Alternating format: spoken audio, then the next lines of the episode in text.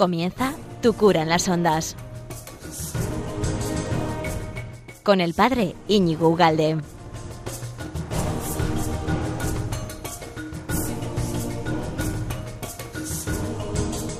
Muy buenos días, amigo de Radio María. ¿Qué tal andas? ¿Qué tal andas? ¿Qué tal estás? Bueno, estabas preparado ya, ¿no? Con ansia de este pequeño programa, de esta pequeña mm, aportación de este pobre cura de pueblo a, esa gran casa que es Radio María, que hace tantísimo bien en tantísimos rincones y, que, bueno, que me dejan participar con, con ellos y yo encantado y llegar cada 15 días a las doce y media eh, puntualmente. Eh, y ya sabes que si tú no eres puntual, yo sí lo soy porque tengo que estar aquí a las doce y media. Pero si tú no puedes, porque tienes mil cosas que hacer, ya sabes que la tecnología luego te da mil tipos de, posibilidades. ¿eh?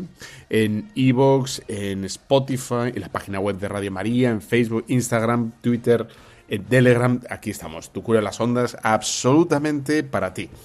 Bueno, y, hoy, hoy ¿qué quiero? Hoy, tengo como tres temas, tres apartados y muy buena música. ¿eh? Tengo una canción especial que te va a poner los pelos de, punta, como escarpias, ya vas a ver. Bueno, pues tengo tres apartados para ti. Uno, uno sería, vamos a meditar un poco el sentido de la cruz, Estamos en, en, semana, en cuaresma, estamos en tiempo de penitencia, en tiempo de conversión, de acercarnos a contemplar un poquito mejor, un poquito, ¿no? Como más detenidamente, eso que es para nosotros está normal en nuestras habitaciones, ¿no? Eh, porque tienes, ¿verdad? Un crucifijo en el pecho, tienes un crucifijo en la habitación o en el coche, en el rosario, algo, una cruz tienes que tener por ahí.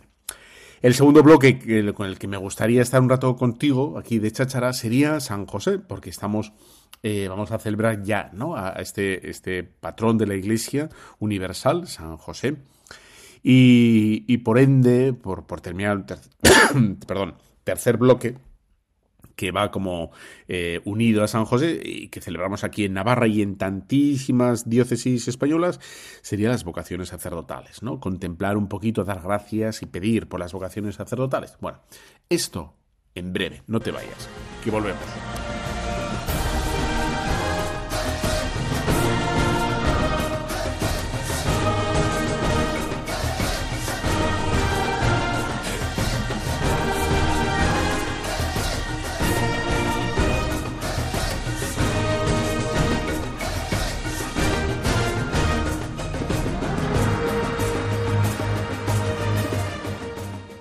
Bueno, pues eh, creo que ya lo sabes, no es ningún misterio. Si no tienes un problema, eh, estás bastante despistado, es que estamos en cuaresma. Cuaresma, 40 días de preparación a esa semana. Eh, y todo se, se trata aquí, la, conversión, los sacrificios, la penitencia, eso lo tenemos todos como muy claro, pero se trata de mirar, ¿no? Y, y de mirar el, digamos, con los ojos del corazón, con los ojos del alma, al que traspasaron, al Señor. Mirad la cruz, mirad la cruz, ¿no? Y de hecho, el Viernes Santo se nos invitará a adorar la cruz, ¿no? Nos eh, haremos la genuflexión, eh, nos inclinaremos ante la, cruz, porque es el patíbulo, es el instrumento querido por el Señor eh, para salvarnos, para redimirnos, ¿no? Este, estas, estas almas atormentadas, atribuladas, cansadas a veces, ¿no? Desorientadas que, que somos tú y yo pues, nuestros coterráneos y nuestros contemporáneos que, que les vemos, ¿no? Y que, pero que rehusan, ¿verdad? Que como que reniegan, que no quieren mirar al Señor, no se sabe muy bien por qué. Quizá es verdad que la mirada de la cruz es, bueno, pues tiene un punto de repulsa, ¿no? De mirar el sacrificio que, con el que el Señor nos, nos compró y que de alguna manera nosotros nos tenemos que unir a ese sacrificio, ¿no? Pues se supone que tiene un punto de fortaleza, un punto, ¿no? Tampoco es que seamos súper fuertes, pero es verdad, es que contemplar sin, bueno, sin aderezos, sin, sin ningún tipo de camuflajes, el precio de nuestra salvación, que es la cruz, el acto de amor del Señor, ¿no? Podríamos, y esto es lo que quiero, por donde quiero ir hoy, ¿no? Y podríamos preguntarnos por qué tuvo que ser eso, ¿no? ¿Por qué tuvo que, que el Señor eh, escoger? Podemos explicar, ¿no? El por qué el Señor quiso la cruz, por qué el Señor quiso el sufrimiento. Y podríamos decir, si, si, si, así lo quisiera, si, podríamos entonces decir que, que el Señor fue, Dios fue sanguinario. ¿eh? Fue, un Dios cruel que pidió algo como eh, irracional, algo tan, bueno, pues eh, que produce tanto dolor, ¿no? Dolorista. ¿Por qué, ¿Por qué eligió eso? ¿no? Es, es, un Dios sanguíneo, es un Dios colérico. ¿Por qué? ¿Por qué, no? ¿Por qué tuvo que ser así? ¿Por qué no pudo ser con el nacimiento? Solo con el nacimiento en, Belén, en, ese pesebre, que esa, esa imagen tan, tan amable, ¿no? Tan amable. Bueno, antes de empezar tendríamos que decir ya que, que el, el corazón del hombre es un corazón, digamos, eh, enfermo. Enfermo quiero decir que tenemos que decir la verdad, que incluso no sabemos ni lo que queremos muchas veces. Incluso los cristianos, ¿eh? No solo los no creyentes, sino los, los cristianos a veces no saben ido. Y este mundo se puede ver que, y, podemos ver, ¿no? Que una cosa tan, tan amable, tan sumamente bonita, tan sumamente, en fin, eh, vamos, que, sin ningún tipo de, amenaza de ningún tipo, como puede ser un niño, Hoy en día para el mundo moderno es una amenaza, un niño es una amenaza. Y de hecho es, un niño es un problema para el mundo. Por eso quiere elegir como derecho el aborto, ¿no? Porque entiende que, digamos, la capacidad reproductiva, los niños, son un problema. Con esto no voy a entrar al tema del aborto. Lo único que quiero decir es que la cosa más bonita que hay, que es un niño, en vez de defenderla, protegerla, para mucha gente eh, es un problemón. Es decir, que el corazón humano, ¿quién lo entenderá? ¿no? ¿Quién lo entenderá?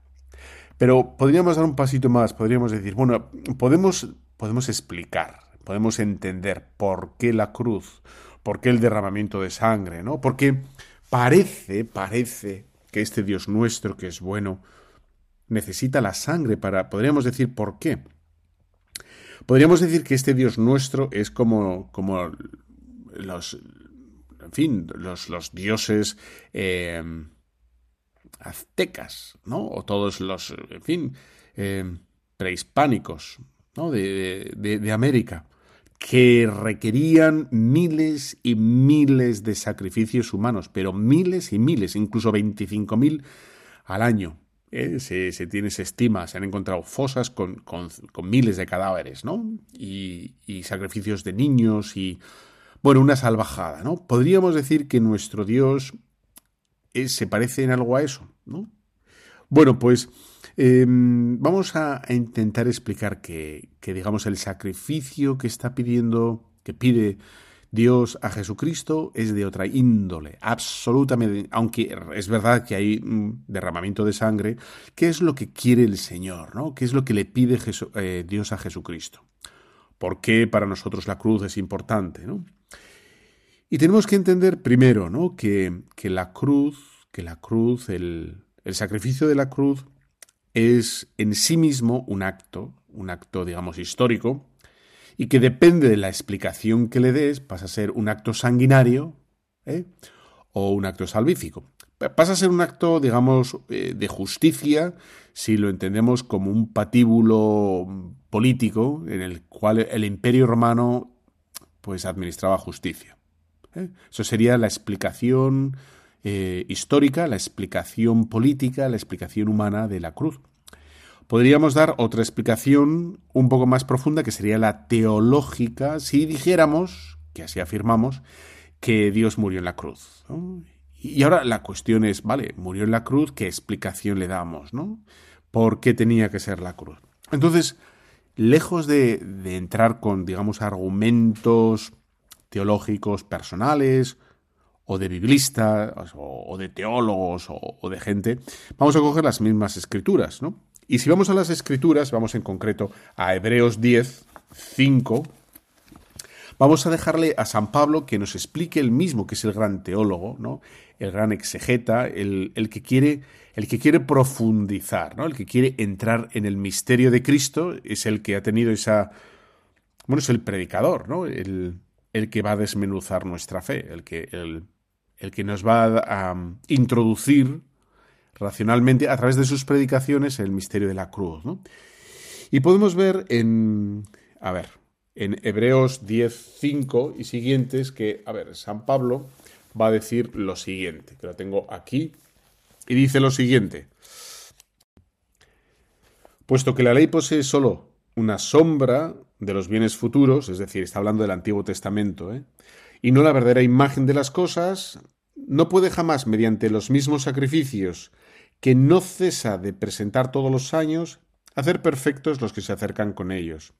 Si no fuera a ser los que rinden culto, al considerarse definitivamente purificados, por no tener la conciencia alguna de pecado, no dejarían de ofrecerlos. Por el contrario, con ellos se renueva cada año el recuerdo de los pecados, porque es imposible que la sangre de toros y machos cabríos borre los pecados. Bien sabemos, ¿no? Que en el bueno, pues eh, en el mundo judío, en la religión judía, tenían, necesitaban anualmente hacer ese sacrificio de, corderos, de, machos cabríos, para perdonar los pecados. Y entonces hay, hay una conexión ¿no? del Antiguo Testamento, que es ese derramamiento de sangre para el perdón de los pecados, con el derramamiento de sangre de Cristo, del sacrificio de Cristo, con, con la explicación de borrar nuestros pecados. ¿no? Pero aquí va a dar una explicación mayor. No es sin más la sangre no es la sangre, ¿no? Porque dice, acaba de decir San, Pablo, que no, la sangre de los machos cabríos y de, no, no tiene capacidad de perdonar ningún pecado. Entonces, dice lo siguiente. Por eso, al entrar en el mundo, dice, sacrificio y ofrenda no quisiste, pero me preparaste un cuerpo, los holocaustos y los sacrificios por el pecado no te han agradado. Entonces dije, aquí vengo como está escrito de mí, al comienzo del libro para hacer, oh Dios, tu voluntad. Antes había dicho, no quisiste ni te agradaron los sacrificios y las ofrendas, ni los, ni los holocaustos, ni las víctimas expiatorias por el pecado. Aquí vengo para hacer tu voluntad. Es decir, que ya, ya está uniendo, está uniendo San Pablo el, digamos, lo físico, el derramamiento, digamos, lo cruento, el dolor de los sentidos, con algo más profundo, con el cumplimiento de la voluntad. De hecho, Jesús dirá, ¿no? Eh, yo solo tengo un alimento, ¿no? El, que es hacer la voluntad de mi Padre. Es la voluntad, ¿no? La obediencia absoluta.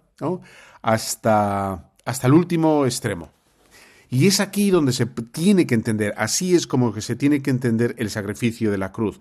No tanto, digamos, el dolor y la sangre y los clavos, etcétera, sino que es eh, Jesucristo, hombre verdadero, el que va a cumplir como nadie, como nadie, los mandamientos, ¿eh? que es la obediencia absoluta, incluso, como llega el momento, el caso de, del derramamiento de sangre. No es que Dios quiera precisamente la sangre en sí misma, cuanto más sangre mejor, sino que, lo que quiere, lo que espera de nosotros es la obediencia. ¿Y qué es lo que, lo que admiramos nosotros de los mártires? No admiramos de los mártires su sangre, sino la obediencia que incluso continúa en la sangre. Es decir, que la muerte, que, su sufrimiento, no es un, obstáculo para seguir, digamos, obedeciendo al Señor, sino todo lo contrario, ¿no? Sino que se, sabemos que a través incluso de su holocausto, de su entrega, pues siguen obedeciendo al Señor, ¿no? Siguen amando a Dios por encima de todo, incluso de su propia vida. Dice el Salmo 40, no quisiste sacrificio ni ofrenda, pero me abriste el oído, ¿no? ¿Para qué nos abre el oído el Señor? Para, para escuchar sus mandatos, para obedecerle. Ahí está, digamos, el, el, el quid del tema, ¿no? No pediste holocausto ni sacrificio de expiación. Entonces dije, aquí estoy, para hacer tu voluntad, Dios mío. Este es mi querer, pues llevo tu ley muy dentro de mí. Y esta es como la, la quinta esencia de, bueno, de la cruz, ¿no? A veces podemos hacer estas representaciones como muy sanguinolentas y nos pueden, ¿no? A Santa Teresa le llamó la atención, ¿no? Pero lo que nos tiene que llamar la atención es la obediencia de Cristo. Y que nosotros deberíamos también, ¿no? Llevar esa obediencia en nuestro día a día, en el cumplimiento de los mandamientos, de las bienaventuranzas, de nuestras oraciones, etcétera. Cueste lo que cueste, ahí está, ¿no? Cueste lo que cueste. incluso hasta, hasta eso, ¿no? Hasta el derramamiento de sangre, que no va a llegar así, ¿no? Pero va a ser en nuestro día a día, va a ser el cansancio, em, en fin, luchar contra la monotonía, la rutina, el poner el cariño, etcétera, etcétera. Eh, en la cruz vemos que Jesucristo hace lo que el hombre no puede. Es decir, somos incapaces de obedecer a, Dios tan perfectamente, porque lo nuestro es la desobediencia, la rebeldía. Lo nuestro es la autonomía, la alejarnos de Dios, ¿no? Y es precisamente lo que, lo que consigue Jesucristo, ¿eh? esa obediencia perfecta, confiada, ¿eh? sin ningún tipo de, de, de, resquicio. Y ahí está, ¿no? El, lo que nosotros no llega, en nosotros no llega, eh, Jesucristo, hombre perfecto, lo culmina, lo completa perfectamente. Su obediencia, incluso hasta la muerte y muerte de cruz. ¿no? Y por eso mismo, y aquí se deduce, ¿no? Que la gente esta que dice, bueno, yo ya soy bueno suficiente. No, no, es que, es que eh, necesitamos de la obediencia de Cristo. Es la obediencia de Cristo, es decir, a través de los sacramentos nos hacemos agradables a Dios, porque con los sacramentos nos revestimos de su obediencia, de la obediencia de, de Jesucristo, la que nosotros no tenemos. Un pecado es una rebeldía, a una mentirijilla, una pereza, una envidia, un bueno, una altanería, lo que quieras, ¿no? Es, es, es una rebeldía, ¿no? Por eso por eso necesitamos los sacramentos, que se nos restañan, nos, nos, nos vuelven, ¿no? A ser. Nos restablecen a la. como esa pureza original, original de Cristo, ¿eh? en la suya, en la suya. Dice San Pablo a los romanos, ¿no? Os exhorto, por, por tanto, hermanos, por la misericordia de Dios, a que ofrezcáis vuestros cuerpos como ofrenda viva, santa, agradable a Dios. Esto es vuestro culto espiritual. Y no os amoldéis en este mundo, sino por el contrario, transformaos en una renovación de la mente para que podáis discernir cuál es la voluntad de Dios, qué es lo bueno, qué es lo agradable, qué es lo perfecto. Es decir, que a través de esa obediencia, incluso si tenemos que ofrecer nuestro cuerpo, pues en las vocaciones sacerdotal, la vida consagrada, el dinero que tienes, la energía que tienes, todo, incluso si hubiera que darle la vida, pues, pues absolutamente, ¿no? Como vemos, el mundo en el que estamos, el racionalismo este de querer entender absolutamente todo, ahí no entiende, ¿no? Que lo que precisamente quiere el, Jesucristo, lo que nos, nos, pide el Señor, perdón, es el, el, corazón, es la obediencia, es la confianza, ¿no? La confianza, que es algo tan humano, tan, tan de sentido común, ¿no? Tan de sentido común. Tengo aquí un, bueno, pues el himno que rezamos el, en Semana Santa, que es muy bonito, y que dice así.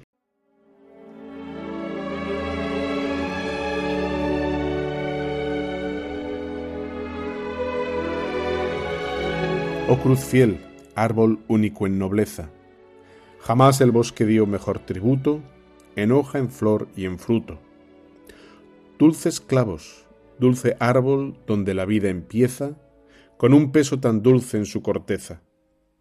Cantemos la nobleza de esta guerra, el triunfo de la sangre y del madero, y un redentor que en el trance de cordero, sacrificado en la cruz, salvó la tierra.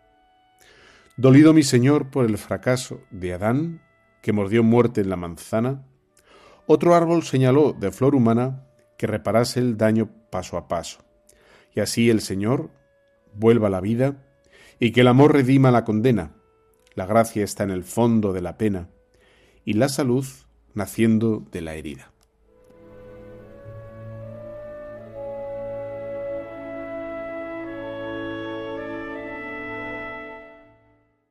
Bueno, como veis es precioso. Eh, tenemos que hacer una pausa porque tenemos que seguir el siguiente tema y te dejo con esta canción que te va a poner los pelos de punta, ya vas a ver.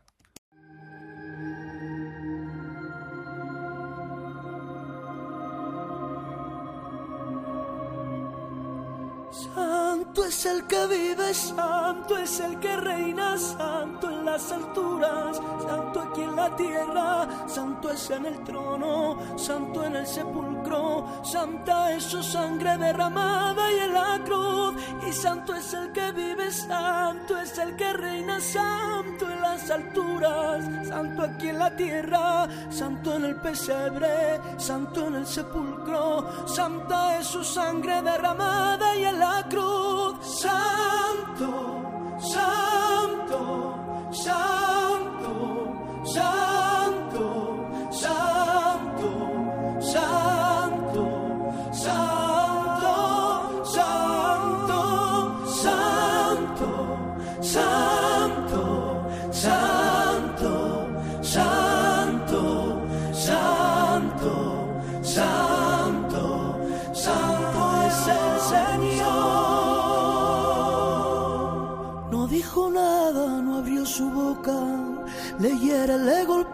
pero él perdona. Llegó la hora de Jesús de machacar al diablo en la cruz. No dijo nada, no abrió su boca. Le hieren, le golpean, pero él perdona. Llegó la hora de Jesús de machacar al diablo en la cruz. Nombre es poderoso, le sobran las coronas, sencillo y humilde ser. Su nombre es sobre todo nombre, su nombre es Jesús de Nazaret. Su nombre es poderoso, le sobran las coronas, sencillo y humilde ser. Su nombre es sobre todo nombre, su nombre es Jesús de Nazaret. Santo es el que reina, santo en las alturas, santo aquí en la tierra, santo en el pesebre, santo en el sepulcro, santa es su sangre derramada y en la cruz, y santo es el que vive, santo es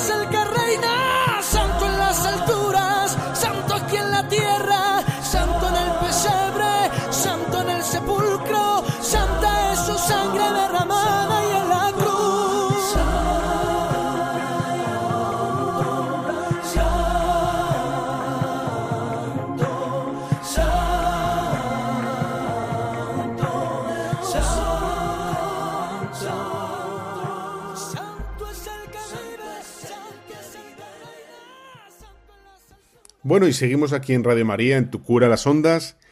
Eh, quincenalmente, lo sabes perfectamente, porque llevamos ya bastante tiempo y además, bueno, pues que a gusto además.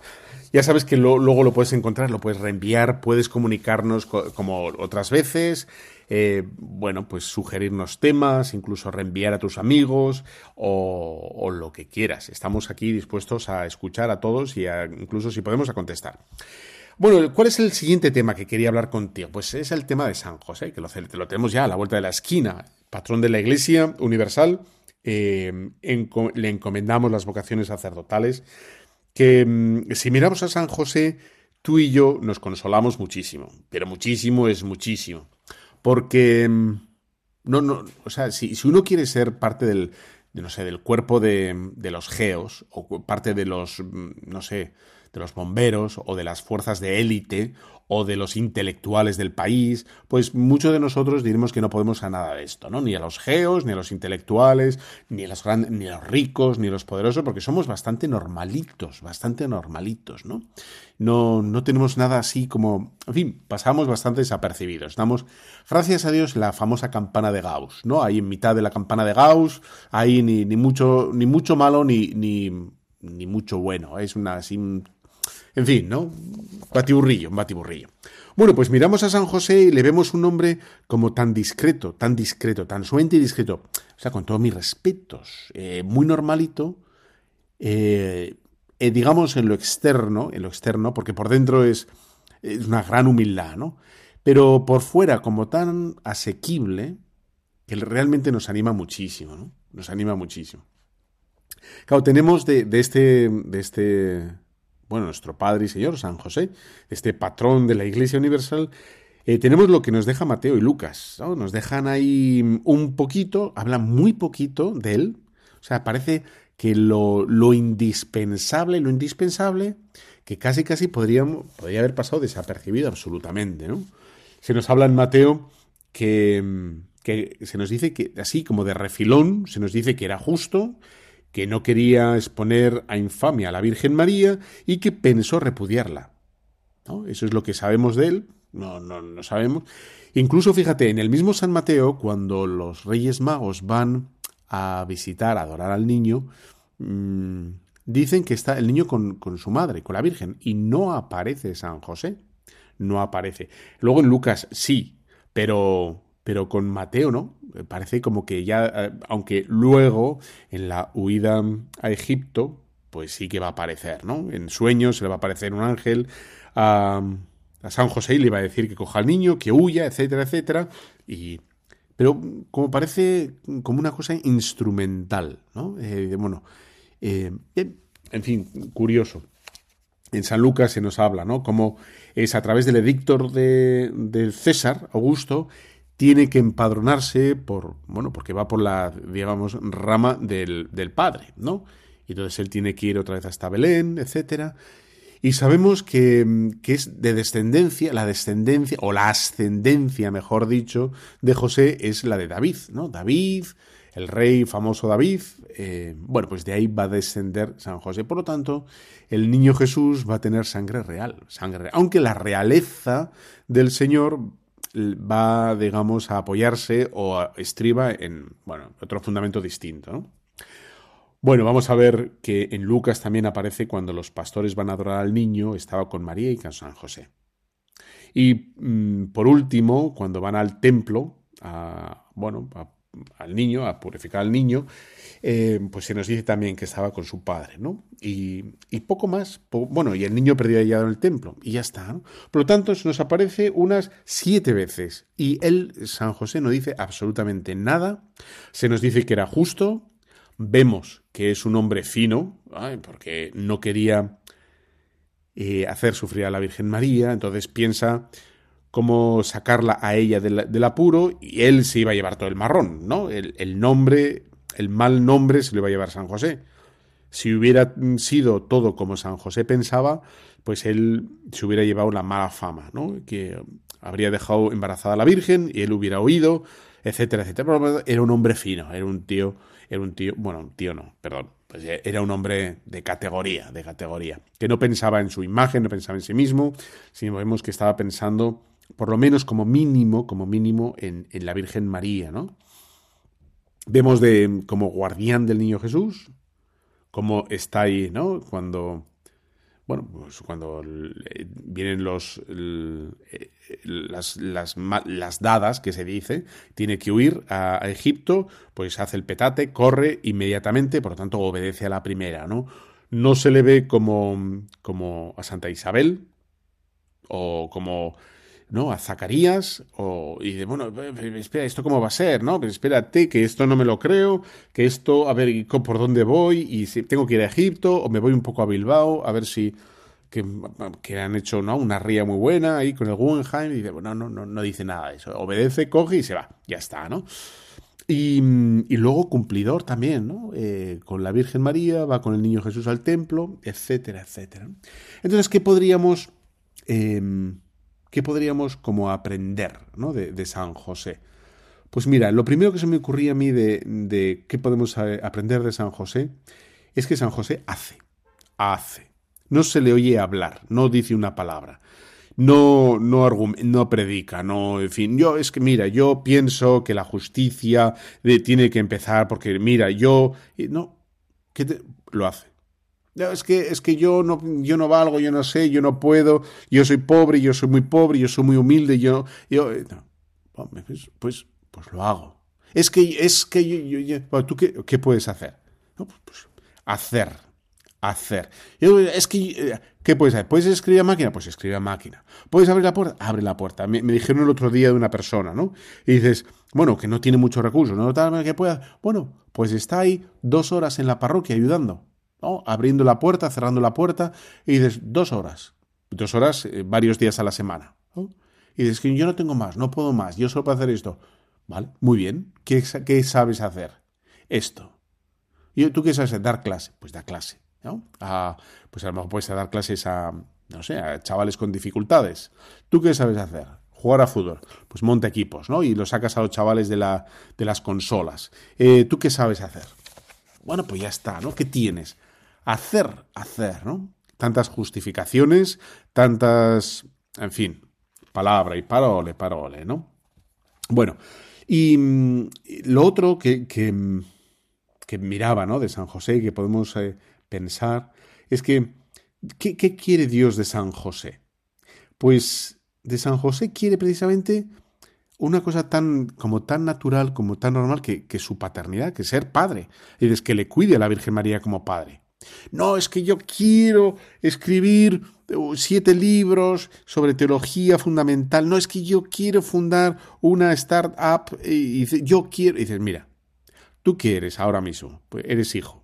Pues cuida a tus padres. ¿Qué eres padre? Cuida a tus hijos. ¿Tú qué eres madre? Pues cuida a tu marido. No, es que yo creo que tengo que eh, fundar un movimiento, un instituto en la parroquia para que se adore al Santísimo. Vale, vale, muy bien. ¿Estás cuidando a tu marido, a tu mujer? Sí, porque eso es lo primero. San José lo que hace es cuidar a la Virgen María y obedecer en cuanto que no guardián, no guardaespaldas, sino padre. Y va a hacer lo que hace un buen padre. Es decir, que la vocación, lo importante de San José es hacer lo que tiene que hacer de primerísima mano. Es ser padre, la paternidad, ¿no? Y, por tanto, y me paso a las, como a la segunda, que me parece muy interesante, es que San José cuida, cuida de, del niño Jesús y de la Virgen María, cuida. Y cuidar es tiempo, es dedicación. He mirado en la RAE, ya sabes, ¿no? Que limpia, fija y da esplendor la Real Academia de la Lengua Española, mi arma. Y dice, RAE, cuidar. Pone así, poner diligencia, atención, solicitud en algo, asistir, guardar, conservar. Poner diligencia es un empeño, es poner atención, es pensar, es dedicar neuronas, tiempo, parar y pensar esto cómo lo estoy haciendo, esto cómo lo puedo hacer mejor, ¿no? ¿Cómo está Pepito? ¿Cómo está Marita? ¿Cómo está Teresita? ¿Cómo está...? Es, es eso. ¿Cómo? O sea, prestar atención. El otro día me decía un sujeto, un sujeto determinado y determinante, que ejecutaba una acción que era, bueno, yo, piensa, piensa, ya está, ¿no? Piensa. Ahí está el, el tema, ¿no? Por tanto, ¿qué es lo que tiene que hacer la inmensa mayoría de los oyentes de Radio María? Cuidar a los suyos, ¿no? O sea, de hecho, el, cuarto mandamiento es honrar a los padres. Y a los padres y a los hijos, la familia, ¿no? Bueno, va de abajo arriba, pero podemos entender también, ¿no? Que los esposos, las esposas, está, cuidar, ¿no? Padres de familia, los madres de familia, cuidar. Ahí está. Si es que no, está todo inventado, ¿no? Y luego, una vez que lo tengas todo eso hecho, puesto, eh, que lo hagas, ¿no? Porque San José hacía, pues ya está, ¿no? Dices, y ahí está, digamos, el club, el club de los normalitos. Ahí estamos tú y yo, ¿no? El club de los normalitos. O sea, el club de las Teresa de Ahumada, ¿no? De San Ignacio, de San Francisco de Sales, del Padre Pío. Tú y yo no somos de ese club. ¿No? Somos de tercera regional, o sea, somos de, de, los de, ¿qué tienes que hacer? Mira, pues tengo que abrir y cerrar la puerta, tengo que rezar, hacer bien la misa, preparar un poco la catequesis y, bueno, más o menos, ¿no? Cuida las goteras y tú con, ya está, ¿no? Somos el club de los normalitos y gracias a Dios, María, San José, Pedro y Juan eran de los normalitos que precisamente sin pretender más llegaron a lo más alto. La Virgen María sin, sin pretensiones absolutamente de llegar a algo fuera de, de lo que tenía pensado el Redentor, pues llega, vamos, a, al, a la bóveda, ¿no? A, la, a, lo más alto de, de, las estrellas y del firmamento, ¿no? Esa es la estrella, ¿no? Por antonomasia, la Virgen María. Pero podemos decir que San José también, ¿no? A través de esa sencillez, de esa humildad, San Pedro, oh, y dices, bueno, pues, pues ya está, ¿no? No, no, no hay no hay más, ¿no? podríamos decirlo en negativo, vamos a decirlo un poco en negativo porque a veces contrasta más, ¿no? En negativo. dices, em, la mediocridad, deshacernos de la mediocridad. ¿no? Bueno, como soy normalito, como lo mío es ir pasando, pues, pues voy a hacer las cosas de cualquier modo. No, pues lo que tengamos que, lo poco que tengas que hacer, ¿no? A lo mejor tienes que hacer la compra cada tres días, hacer unas alubias con ese caldito tan, ¿no? Y con tan rico. Ahora, bueno, ahora ya ha empezado un poquito el calorcito, ¿eh? En fin, pero un poquito. Bueno, en invierno, esos garbanzos o esas lentejas, bueno, hacerlas con, con cariño, las croquetas ahí crujientes. Bueno, pues, ¿qué, qué, más quieres hacer, no? La mediocridad eh, sería, bueno, ya que lo mío no es importante, lo mal hago, lo mal, lo dejo medio hecho, sin, sin poner ese cuidado que nos ha dicho la RAE, eh, la RAE que es poner atención, diligencia, atención, solicitud por algo, ¿no? Lo, poquito que tenemos que hacer. ¿Qué diferencia es, ¿no? Cuando has ido tú a cualquier sitio, em, bueno, estoy pensando en un sitio particular, ¿no? Cuando te, ves que te atienden o cuando lo único que hacen es te gestionan, ¿no? Vas a una ventanilla, vas a un sitio y ves que la persona te mira, te escucha, te sonríe, te atiende, y, ves que se encarga de tu papel. ¿No? No, no sé, ¿te ha pasado alguna vez? Y dices, sí, no te preocupes, eh, déjalo aquí, yo te, no te preocupes. Mira, no lo hagas, eh, deja, llama, ya voy a llamar yo, tal, y dices, esto es una maravilla, ¿no? Que a veces te encuentras con gente y dices, déjalo ahí, bueno, ya, dices, no, pues, pues lo que tenía que hacer, ese papel, lo, lo ha hecho bien, etcétera, etcétera, ¿no? Bueno, que tenemos que dar el siguiente paso a las vocaciones, no sé si me va a dar tiempo. Te dejo con, con esta canción tan preciosa que te va a encantar y seguimos ya. No te vayas, ¿eh? No te vayas.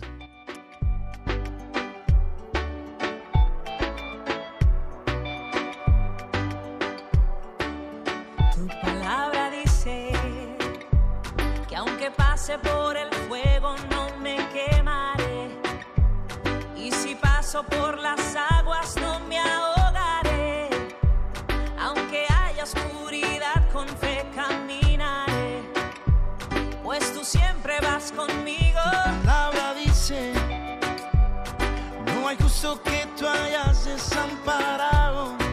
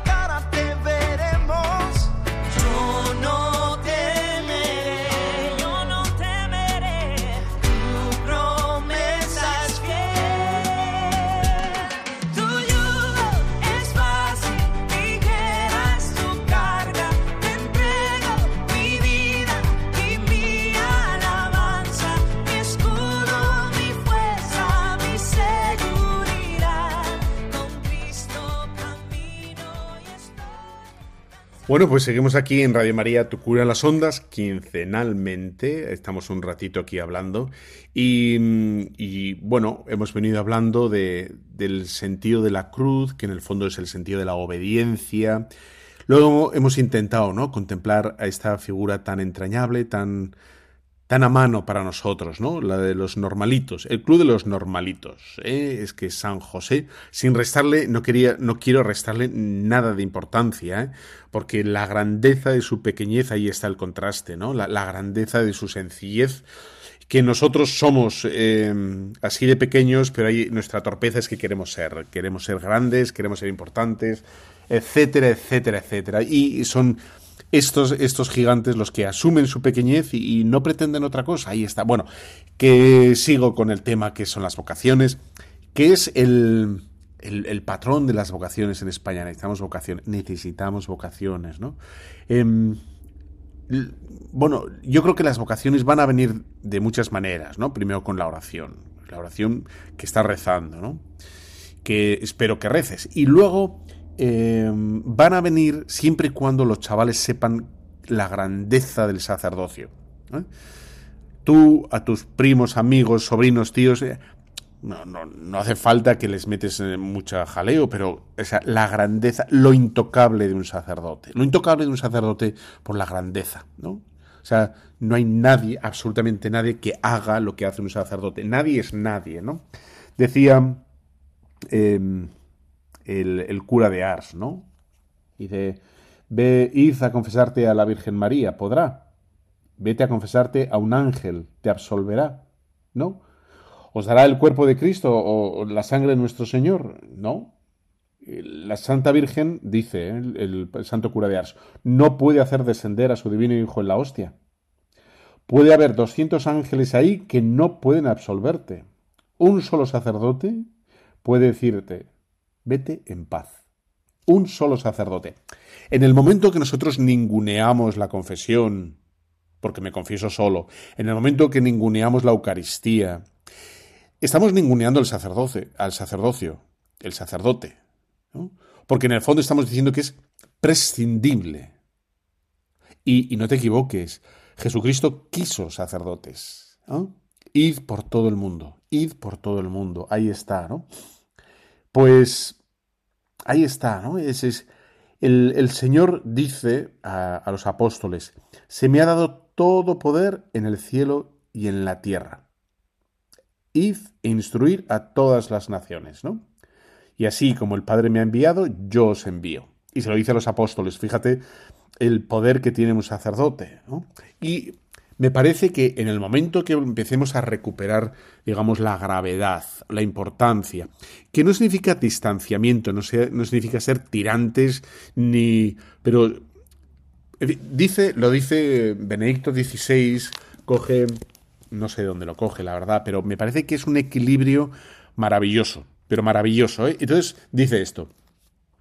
Un sacerdote, un sacerdote, un sacerdote debe ser muy grande y muy pequeño, de estilo distinguido, como del linaje real, y sencillo y llano como un campesino, un héroe, un héroe que está obligado consigo mismo, un hombre que lucha con Dios, una fuente de vida santa, un pecador al que Dios perdona.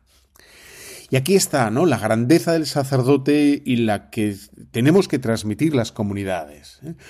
Porque a, veces, bueno, por experiencia, y a lo mejor tú también lo has visto, ¿no? Podemos ver gente que reza mucho, que reza mucho, pero luego eh, hace mofa y befa del sacerdote, o de las cosas sacerdotales, o de lo sagrado. Y entonces, efectivamente, los jóvenes, los jóvenes, pues van a pensar que, que lo del sacerdocio es una especie como de, de bufonada, ¿no? O de tonterita piadosa de abuela. Con todos mis respetos a las abuelas, ¿eh? Con todos mis respetos. Pero voy a decir, bueno, este es de, de, cuatro, este que no sabía qué hacer en la vida y se ha metido a vestir santos, ¿no? Y dices, no, no, no, los sacerdotes son elegidos por el Señor y tienen que, eso, ¿no? Del linaje real, ¿eh? distinguido, pero con la sencillez de un campesino. Y, y eso, si no lo transmitimos, o sea, no, no es, o sea, mis amigos, mis conocidos, que tengo unos cuantos, y, si os vale mi testimonio también personal, el sacerdocio atrae, atrae porque supimos, hemos sabido siempre lo que es un sacerdote. ¿eh? Y de hecho, conozco a casi todos los que conozco, porque tampoco suelo preguntar esto a los sacerdotes, ¿eh? porque ya, pero bueno, a casi todos los que han notado ese, digamos, esa llamada vocacional, lo primero que sienten es vergüenza. Vergüenza porque saben que son indignos, somos indignos. ¿Por qué? Porque a lo que entramos es algo inmenso, inmenso, inmenso. Entonces, cuando se hacen estas campañas de rezar por las vocaciones sacerdotales, que yo estoy a favor, como comprenderás, hay que rezar rosarios, estampas, pero a la vez luego no nos confesamos porque decimos que tal, que los sacerdotes son unos o cuantos, etcétera, pues flaco favor, flaco favor, ¿no? En casa, si nos reímos. Yo, eh, en mi casa, jamás de los jamases, jamás de los jamases, he oído hablar mal de un sacerdote. ¿eh? Jamás de los jamases, nunca. Y siempre eh, lo que se me ha transmitido hasta que he sido bien mayor ha sido la maravilla de un sacerdote, como lo, grande y el, respeto, el respeto. Y que a la vez ese, respeto no era lejanía, no era frialdad, no era eh, intocabilidad, ¿no? sino era cercanía, era familiaridad. Era mm, un punto de espontaneidad, un punto de... ¿no? Y claro que sí, por supuestísimo que sí, ¿no? Pero sabiendo que es un, es un regalo del cielo, sabiendo que es un don inmerecido, sabiendo que, que necesitamos, ¿no? Y que... Bueno, pues, pues que los necesitamos como, como, como yo que sé, ¿no?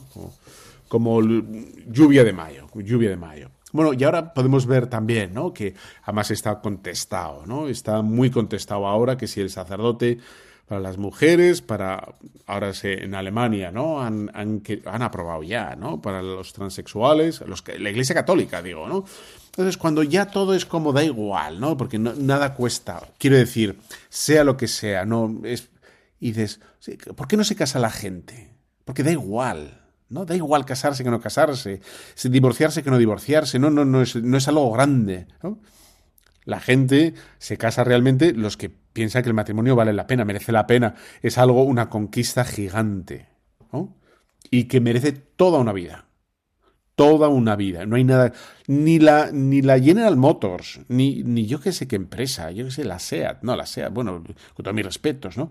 Nada merece toda la vida, excepto pues un proyecto vital como es el matrimonio, como es el sacerdocio, como es la vida consagrada. No hay nada que merezca, ¿no? Como es la, la familia, absolutamente. En el momento que, que, queremos facilitar todo y aguar y decir que, bueno, en fin, tal, la hemos pifiado.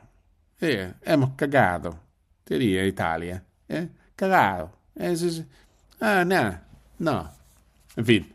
Pues entonces, lo, lo importante entonces no es, digamos, aguar y facilitar y, pensar que el sacerdocio no es nada, sino todo lo contrario. Es la grandeza, la grandeza de...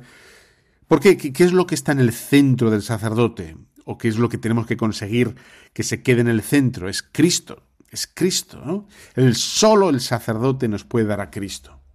Si nosotros nos llamamos cristianos y sabemos que Jesús es el Señor, ¿no? Solo es Él y ya está. Por tanto, lo que tenemos que hacer nosotros, eh, ¿qué podemos hacer hoy, ¿no? Hoy, para transmitir alrededor como esa importancia esa gracia inmerecida, esa gravedad y esa, esa maravilla del sacerdocio? Pues yo creo que mm, tenemos que transmitir a, en las parroquias, en las homilías, en nuestras eh, dos palabras. Esto bien, ¿no? Que sería una lealtad creadora. Lealtad creadora. ¿Por qué digo esto de lealtad creadora? Lealtad porque no, o sea, es, es, del todo absurdo pensar que rebajar o redefinir el sacerdocio o ponerlo facilón, ¿no? Pues que te cases o que no te cases, que lo dejes, que no lo dejes, que se hagan las mujeres, los, los hombres, los transexuales, todo eso, rebajar eso, no, no va a hacer que la gente se arrime más. Es decir, tienes todo el mundo protestante que no tiene vocaciones. Y solo hay vocaciones en el mundo católico y, poquitas, ¿eh? Pero el mundo católico es el que dice que el sacerdocio es para toda la vida, con el celibato. Y entonces uno dice, claro, porque, porque uno sabe lo que es, ¿no? Mira, uno con el papel del sus lo tira, pero con una carta que llega del papa o del rey, o no lo, no tira, una carta la cuida. El papel para envolver un, yo qué sé, un, caramelo lo tiras porque no va para nada. Cuando algo merece la pena, lo, lo cuidas, lo cuidas. El matrimonio se cuida, ¿no? Entonces, ¿Por qué lealtad? ¿No? ¿Por qué lealtad? Porque en el fondo el sacerdocio, el sacerdocio es lealtad a Jesucristo. Ese es el centro, ¿no? Y, nos da el, digamos, la lealtad a los dones de Cristo, que es la Eucaristía, principalmente la Eucaristía y principalmente el sacramento de la confesión. Por supuestísimo los otros sacramentos, ¿no? El bautismo, la unción de los enfermos, el matrimonio, etcétera, ¿no? Pero la lealtad de conservar ese patrimonio espiritual, esa tradición, que, remonta directamente, ¿no? Como a su fuente, Cristo. Es eso, ¿no? Ahí, está la, la maravilla, ¿no? Es una tradición somos conscientes de la, nuestra no propiedad. El sacerdocio no es nuestro, no podemos manipularlo. La iglesia no es nuestra, no podemos manipularla, ¿no? Por tanto, y ahora si queréis me remito a la primera parte del programa, ¿no? Es rendir con nuestra propia vida esa lealtad. ¿eh? El rendir y, y, servir con nuestra propia vida a Cristo, ¿no? E, esa es la mayor lealtad servir con todas nuestras fuerzas, las energías, con todo, ¿no? Con el dinero que tengas, con las fuerzas que tengas, con las influencias que tengas, con todo, rendir a Cristo, ¿no? Con, porque es lo único que merece la pena. Y luego he añadido esto de creadora o creativa, porque efectivamente una de las cosas que nos pasa es que la gente está de vuelta de todo, ¿no? La gente no sabe atender, no, no atiende porque está mirando el móvil todo el rato, ¿no?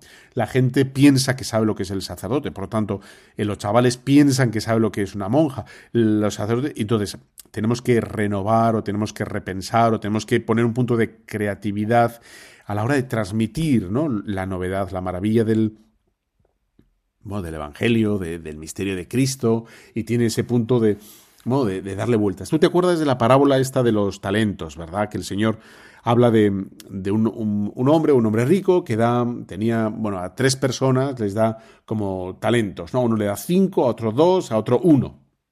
Entonces al que tiene cinco le da otros cinco, le dice, bien, siervo bueno y fiel, porque ha sido ta, ta, ta, ta. Al de los dos talentos, luego llega al, que tenía un solo talento, uno solo. One. Wyoming, one point.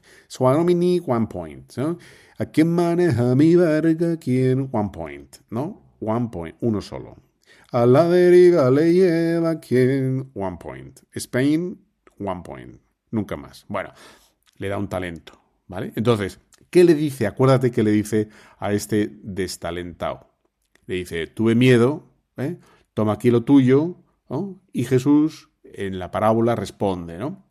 Al menos podrías haberlo puesto en el banco para que me dieran los intereses. O sea, al menos podías haber pensado un poquito, ¿no? Al menos. Luego a lo mejor piensas y no te sale nada, pero haberle dado una vuelta al tema, ¿no? Es decir, los intereses, los intereses, ¿no? Bueno, pues ahí está.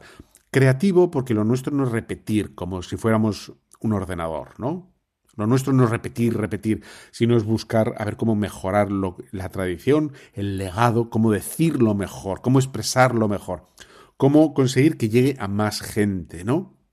Bueno, pues ahí está, digamos, el punto creador personal de cada uno, ¿no? Hay gente que, lo hace mejor, que lo hace, que tiene más ideas. Ahí tengo un amigo que es como las palomitas de maíz, ¿no? Tiene ideas. Entonces es como las pones el sobre ahí en el microondas y entonces son, todo ideas. El tema que luego no, no, pone en práctica ninguna, pero son todas muy buenas. ¿eh? Quizás son tan buenas que son impracticables. Pero bueno, hay otros que son más de poquitas ideas y como hormiguitas ir sacando. Bueno, pues da igual, ¿no? Ese, ¿Cómo se pueden sacar vocaciones? Pues pues venerando y, en fin, ¿no? alucinando por cada una de las vocaciones que, sacerdotales que, que, tienes tú a tu alrededor, tu párroco, el coajutor, el abuelete que ya ha dado todo, todo, todo, el joven, que, yo qué sé, ¿no? ¿Qué hacer? ¿Qué, hace el joven? Yo qué sé lo que hace el joven. Pues no, pues que haga lo que sea y tal, que llega tarde, pues, pues llega tarde, pues yo qué sé. Entonces, ya está, ¿no? Oye, ha sido un placer estar contigo. ¿eh? Espero que hayas disfrutado tanto como yo. No creo, porque yo he disfrutado siempre más. ¿eh? Un poco más. Esto y un armario. Y, nada, yo espero verte, oírte, escucharte en los medios, en las redes, en cualquier parte, y te dejo con la bendición de Dios Todopoderoso, Padre, Hijo y Espíritu Santo, descienda sobre los superoyentes de Radio María. Amén. Un fuerte abrazo. Cuídate.